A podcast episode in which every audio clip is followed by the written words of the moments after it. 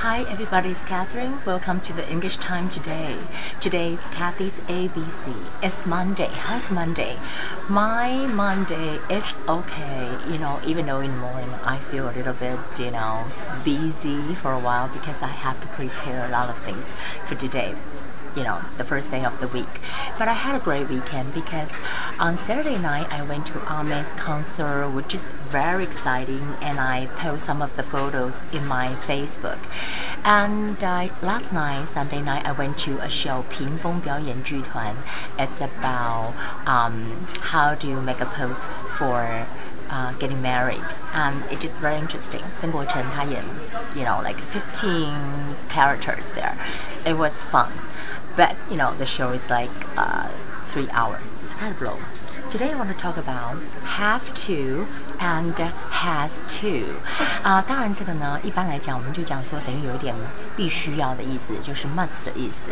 For example, I said I'm sorry, I'm very busy now. I have to go now. 我现在一定要走了。I have to go。或者说 Nick has to do homework every night. Every night 是一个常态嘛，每天晚上，所以就是变成 Nick 是第三人称，就 has to do homework。那 be careful，你看呢，过去式也是一样。There were no buses. Were 是过去式，so we had to walk home. Had to walk home. 那你看哦，如果你前面有个助动词，像是 don't。doesn't 或者是 didn't 的话，你后面的不管是你是第三人称，你或者是过去式，你都要回复到原词，就是 have。For example, I say I didn't, I didn't，对不对？didn't 后面就回复原词，have to go。to school yesterday。你说 go to school yesterday 是过去式啊，可是我这里已经 didn't，所以后面恢复原形。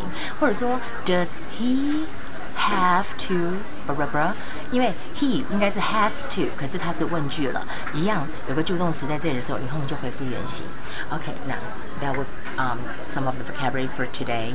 It's um 啊、uh,，sensibly sensibly 就是明智的，s e n s i b l y，安慰是 comfort，安慰是 comfort，也可以当动词，也可以当名词。I want I try to comfort you，give me some comfort。Alone, be alone. Alone 是独自的，A L O N E，或者是 lonely. I'm so lonely. I'm so lonely. Lonely 是 L O N E L Y。 好，那有一首歌，because I went to Ame's concert and she sang that song. I think originally by Justin, right? 小贾斯汀的 Oh baby, baby, baby, oh oh baby, baby 什么？I thought that you would be mine, mine 要用 M I N E, my baby, M Y。就等于是 my M I N E. We try to get a time to talk about uh, the how do you use you know, his or hers or uh, our, ours, there will be a lot of difference. So I want to practice again with this have to and has to. I'm so sorry, I have to go now. Nick has to do homework every night. There were no buses, so we had to walk home. I didn't have to go to school yesterday. Does he have to rah rah rah?